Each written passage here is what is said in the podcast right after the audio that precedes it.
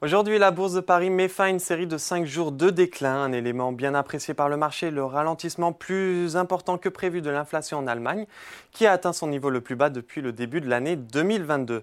Cela suscite un certain optimisme parmi les investisseurs quant à la politique monétaire de la BCE, mais les prix du Brent ont atteint un nouveau sommet annuel en début de matinée à 97,69 dollars. L'indice parisien progresse de 0,63% vers les 7116 points dans des volumes d'échange de 2,8 milliards d'euros. À la clôture, toujours sur le CAC 40, ArcelorMittal s'envole en première position avec une hausse de 2,27%. Juste derrière, on retrouve Airbus et Stellantis, puis Total Energy a inscrit un nouveau record en bourse, franchissant la barre des 64 euros.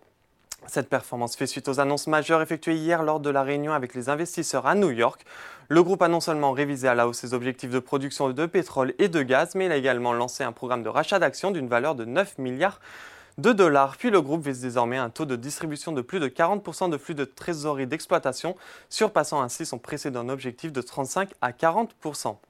A l'inverse, Worldline cède du terrain, le titre lâche 2,40% tout comme Eurofin Scientifique et Veolia. Sur le SBF 120, Apera met en tête de l'indice avec une hausse de 3,20%, suivi de Lectra, Alton et Forvia. En revanche, Beneteau occupe la dernière place, enregistrant une baisse de 12,46%. Malgré des résultats légèrement meilleurs que prévu une marge revue à la hausse pour l'année 2023, l'entreprise a adopté une, une, approche plus prudente en ce qui concerne l'année 2024. Malheureusement, Voltalia enregistre une nouvelle baisse de 6,76% suite à ses résultats semestriels jugés décevants. Par ailleurs, Odo BHF passe de surperformance à neutre sur le titre avec un nouvel objectif de cours fixé à 13,20 contre 20,30 auparavant. Enfin, pour terminer à la clôture parisienne, la bourse de New York était en hausse.